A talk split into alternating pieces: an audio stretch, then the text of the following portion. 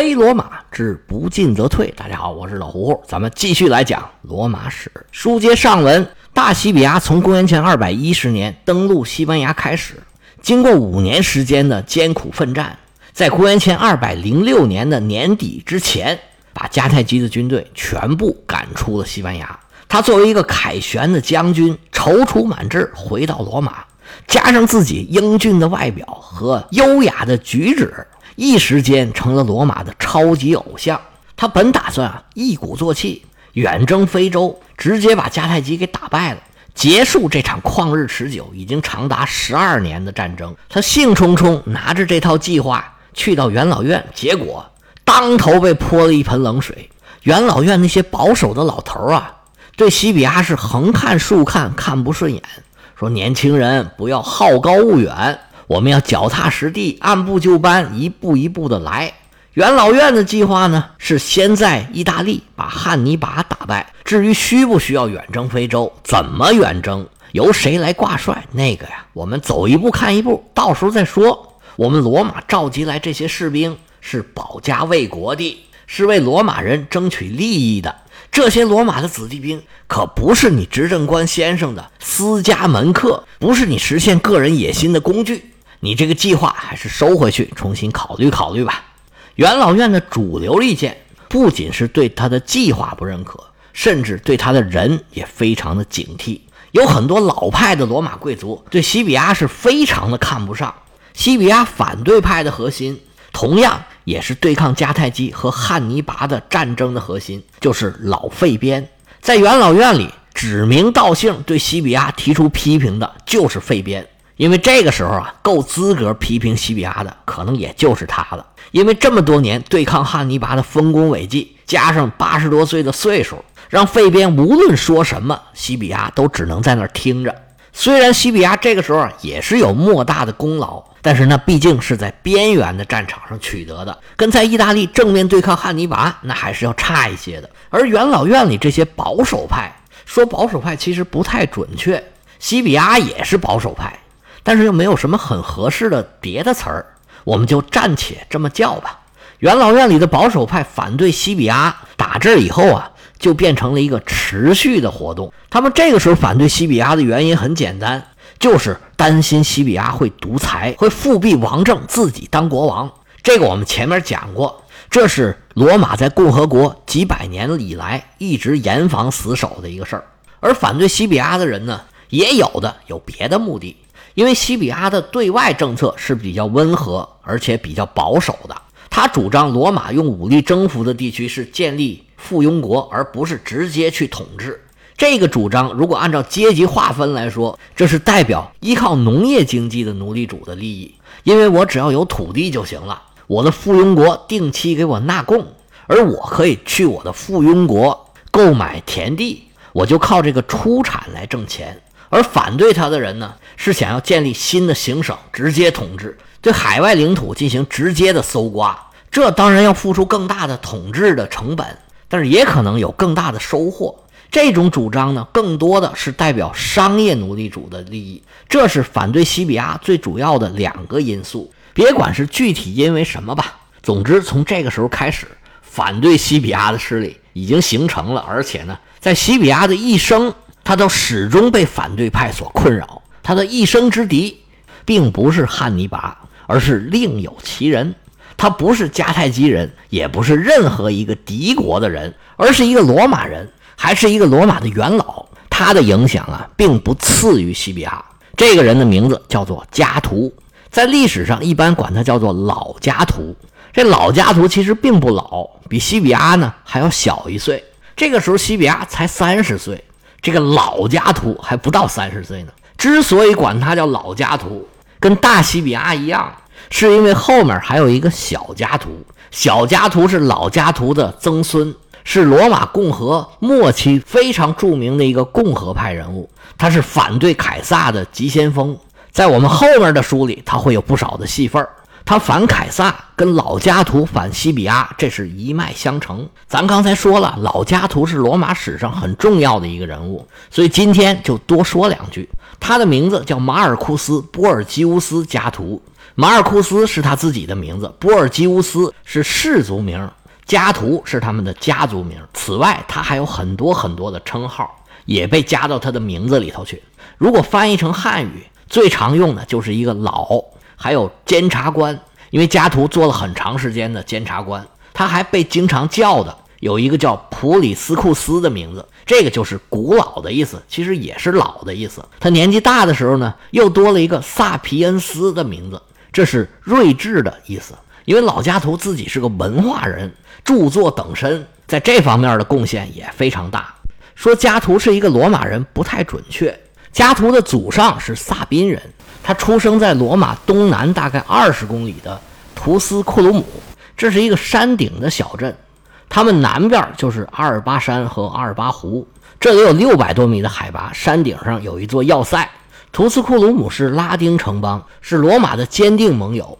早在公元前三百八十一年，图斯库鲁姆就获得了罗马的公民权。在公元前三百九十年的时候，罗马刚刚遭到高卢的洗劫。九年之后，图斯库鲁姆就能获得他们的公民权，这说明什么问题啊？说明他们帮了罗马很大的忙，帮着打仗呢，就是关系很铁。后来啊，都成了罗马的一部分了。所以，出生在图斯库鲁姆的老家图四舍五入也算是罗马人。我们从他这名字可以看得出来，他叫波尔吉乌斯嘛，这不是什么罗马的知名的姓氏，他是平民出身，不是贵族，但是家境很不错，是一个大地主。有的介绍呢说家徒是一个农民，嗯，也说得过去吧，因为他们家有地嘛。家徒又是一个圣人一样的人，他律己极严，当然律人也极严，对家里人要求非常的苛刻。他们家虽然拥有大地产、大庄园，但是你不知道的人完全看不出来，他的衣食住行、吃穿用度完全跟罗马的普通农民是一样的，没有任何一样奢侈品。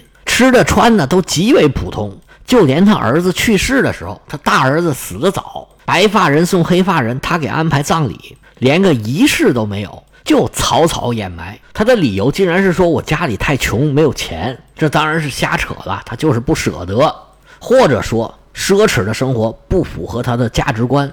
家徒在历史上啊是一个完人的形象。在我们中国历史的人物里面呢，他有点像孔子，又有点像海瑞。跟孔子比呢，他差了不少；跟海瑞比呢，好像又强一些。就是这种感觉，您大概体会体会吧。老家图出生于公元前二百三十四年，这一年第一次布匿战争结束了，有七年时间。到了第二次布匿战争，公元前二百一十八年爆发的时候，他是十六岁。第二年，他当兵入伍。他这样的大好青年，那肯定在军队里表现是非常勇敢的。因为表现好啊，一路升官。坎尼之战他没参加，这仗打完之后，罗马军队损失太大了，上上下下都急需人才。老加图那时候还小呢，小老加图既聪明又有才华，而且为人正直，打仗又勇敢，这在罗马是标准的五好青年。到了公元前二百一十四年，他二十岁的时候就已经升到了军团长的职务。他参加了坎帕尼亚的围城战，当时他是在费边的手下。当时费边因为不敢正面对抗汉尼拔，也没少挨骂，压力很大。费边在自己手下发现了这么一个干将，觉得他跟自己很像，对加图就非常的欣赏。加图得到了领导的赏识，而这位领导又是他非常尊敬的费边。那他当然就玩命帮着老头干事儿，也从费边身上学了不少东西。随着战事的逐渐平息，加图这块金子在战争里边闪闪发光，就有人开始赏识他，想要重用他。当时有一个罗马年轻的贵族，名叫卢基乌斯·瓦莱里乌斯·弗拉库斯，他在这个战争的过程中曾经多次担任执政官，当时有很大的能量。他也很有抱负，想要用人，因为他家的地呀跟加图他们家的地挨着，俩人早就认识，他们三观也比较契合。加图这小伙子又确实有才华，刻苦学习，勤于思考，还有一点就口才特别好。弗拉库斯一方面大力提携，另外一方面呢也向费边推荐了这个人。费边一听这名字，我认识啊，这小伙子好，来来来，让他参加各种各样的活动，给机会。于是加图就频频出现在罗马的重要的集会场合，凭借自己出众的才华、雄辩的口才，逐渐获得了公众的认可。打这以后啊，跟西比亚杠上了，一直到西比亚的死，老加图也没饶了他。西比亚呢，四十多岁就死了，而老加图活了八十多岁。如果从这个角度上来说，那老加图是完胜。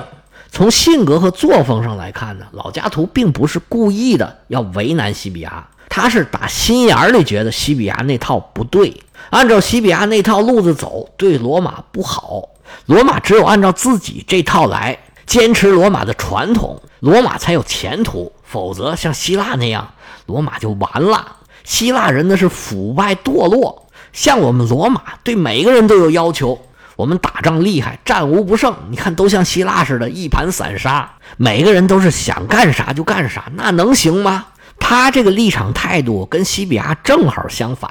西比亚是很喜欢希腊文化的，在加图看来呀，罗马的社会风气越来越坏，都是因为希腊人给带的。希腊人又酗酒又乱性，这种放荡的生活让罗马人的骄奢淫逸之风啊日益增长。尤其是像西比亚这样的偶像式的人物，他还带头这么干，实在是十恶不赦。所以老加图对西比亚这样的人恨呢，他是打心眼里来的，不全是政治立场。您听老加图这样人说话，是不是很耳熟啊？用现在流行的话来讲，是有一股爹味儿。哎，没错，他二十多岁的时候啊，就跟八十多岁的贝边差不多了。我在音频的下边啊，会放一张老加图的头像。你看那愁眉苦脸的，就是从小就有那种忧国忧民相。其实他这种担心也不是没有道理的。咱们前头也说过了，西比亚确实开辟了一个个人崇拜的先河，他的作为给后世的独裁者树立了一个榜样。其实西比亚呢，并没有要独裁的意思，你从他的作为也看得出来，他只是想要建功立业，树立个人的功勋。而且他很年轻就隐退了，四十多岁就死了。后来还跟罗马结下了梁子，这个咱们后面再说。但是你是这么想，你后边继承你的人，他可不见得是这么想。在后世，尽管家徒这样的人，包括他的重孙子小家徒，在凯撒那段时间也是拼命反对独裁，但是也没什么用，最后获胜的还是凯撒。小家徒自杀。罗马共和国变成了罗马帝国，元老院就慢慢变成摆设了。而老加图反对西比亚，他可不是光口头上反对的，他是身体力行，他是按照完人的标准来要求自己的。他是不多吃不多喝，还拼命的多干。除了政治上的作为之外，加图有大量的著作，他被认为是罗马历史上第一个重要的拉丁语散文作家。在他之前啊，那些叫做作家的，写的都是韵文，要不就是戏剧呀，要不就是诗歌啊等等吧。老加图的作品非常非常的多，但是大部分呢都遗失了，现在看不见了。最主要的作品一个叫做《创史记》，是一本历史书，讲的是罗马建成以来一直到他生活这个年代的历史，也包括意大利其他城邦和部落的历史。全书分七卷。其中第四卷、第五卷是专门讲布匿战争的，但是整部书现在都已经遗失了，没有了。仅剩的一些片段呢，是被其他的一些古代作家引用的。另外一本重要的著作叫做《农业志》，这个书现在还在，可以说是家图的代表作吧。这书讲的是当时奴隶制大庄园经济的一本书，到底怎么经营、怎么管理、种什么东西、怎么收，都有很详细的记载。这个书有很大的史料价值。除了这些专著呢，它还有一百五十篇演讲词，但是大部分也都遗失了，剩了八十多个片段。另外呢，他还写了很多百科全书式的著作，是为了教育儿子写的，现在基本上也都没有了。你看加图这人啊，又能打仗，又能写书，口才又好，又能严于律己，这不就是一个完人吗？所以碰到这样一个人跟自己作对呀。也够西比亚喝一壶的。到现在啊，有很多家徒的语录流传下来，有些话流传的还很广。到现在呀，都是很著名的名言警句。我给你读几句啊，你看看什么感觉？第一个，一个知己比任何医师都可贵；第二个，学问是苦根上长出来的甜果。第三个，我宁可正确的东西而得不到丝毫的谢忱，也不愿意不受惩罚的去犯任何错误。第四个人所不需要的东西，也就谈不上有什么价值。还有一句最经典：我不参与任何事情时，我最活跃；独自一个人时，我最不孤独。哎呀，这话说的，你有没有觉得像什么？有没有点像《论语》老家图的这些行为和主张？有没有跟中国的儒家很像？咱刚才说那几句话呀，你在中国的古代名言里面，基本上都能找到类似的或者对应的这种话。其实他们的主张跟中国儒家最初的想法是很像的。像孔子、孟子这种儒家的原教旨主义啊，他是反对君主独裁的。在秦朝以前，周王是没有什么权利的，诸侯的权利也要受到诸多的限制。而儒家的理想呢，是要跟国君共治，甚至到了汉朝的时候，相权都是很重的。不过就跟罗马一样，专制统治的趋势啊不可逆转。随着小家徒的死，老家徒他们对专制独裁的限制算是彻底失败了。而中国也是一样，儒家由开始想要跟君主共治天下，到后来想要对君主有多多少少的约束。逐渐被专制帝王所收编，变成了他们统治的工具了。儒家虽然经常都有想要恢复最开始那种共治天下的野心，但是没有人能实现。到了唐宋的时候，尤其到了明清的时候，儒家的主张和要求已经跟孔子那时候有很大的区别了，甚至可以说已然是面目全非，只是借了孔子的一个壳而已。不过这个时候，家徒对西比亚的限制还是有很大作用的。刚才说了老家图的名言，不过老家图最出名的一个名言是“迦太基必须毁灭”。这个主张也是跟西比亚是反着来的。咱们刚才说了，西比亚的主张是让迦太基成为附庸国，而家图觉得这样不行。后来西比亚已经死了，到了老家图晚年的时候，老家图就跟祥林嫂似的，一有机会就在元老院里说。最后，终于在家图死之前。罗马发动了第三次布匿战争。有意思的是呢，指挥军队摧毁迦太基城的是大西比阿的外孙，也可以说是他儿子的养子，也可以说是他孙子，是他一生的敌人的孙子，帮助他实现了自己的愿望。但是老家图并没有自己亲眼看到这一天，因为在公元前一百四十九年开战不久，家图就去世了。而三年之后，到了公元前一百四十六年，迦太基才被攻陷。不过这是半个多世纪以后，家图八十多岁的时候的事儿。我们讲的这个时候啊，老家图还是小老家图呢，不到三十岁，风华正茂的老家图。在西比亚回到罗马之后，费边他们这些保守派跟西比亚抗争的时候，在记录里头就并没有老家图什么戏份儿。但是你从现在这个角度来看，老家图那个时候啊，肯定是忙忙活活，有很多实际操作的事儿啊，应该就是他干的。最后元老院给西比亚的这个计划，从表面上看，元老院做了很大的让步，又让你征兵，又让你募款，虽然没有给钱，但是给了很多政策，把西比亚给打发的乐乐呵呵的。但实际上你来看啊，这个计划对元老院来说是包赚不赔。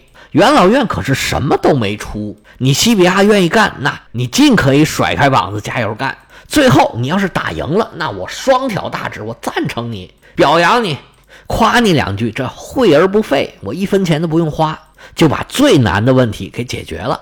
假若你要失败了，那对不起，你就什么毛病都来了。你看我说你不听吧，叫你往东你偏往西，我怎么追究你都没毛病。而且呢，作为罗马元老院。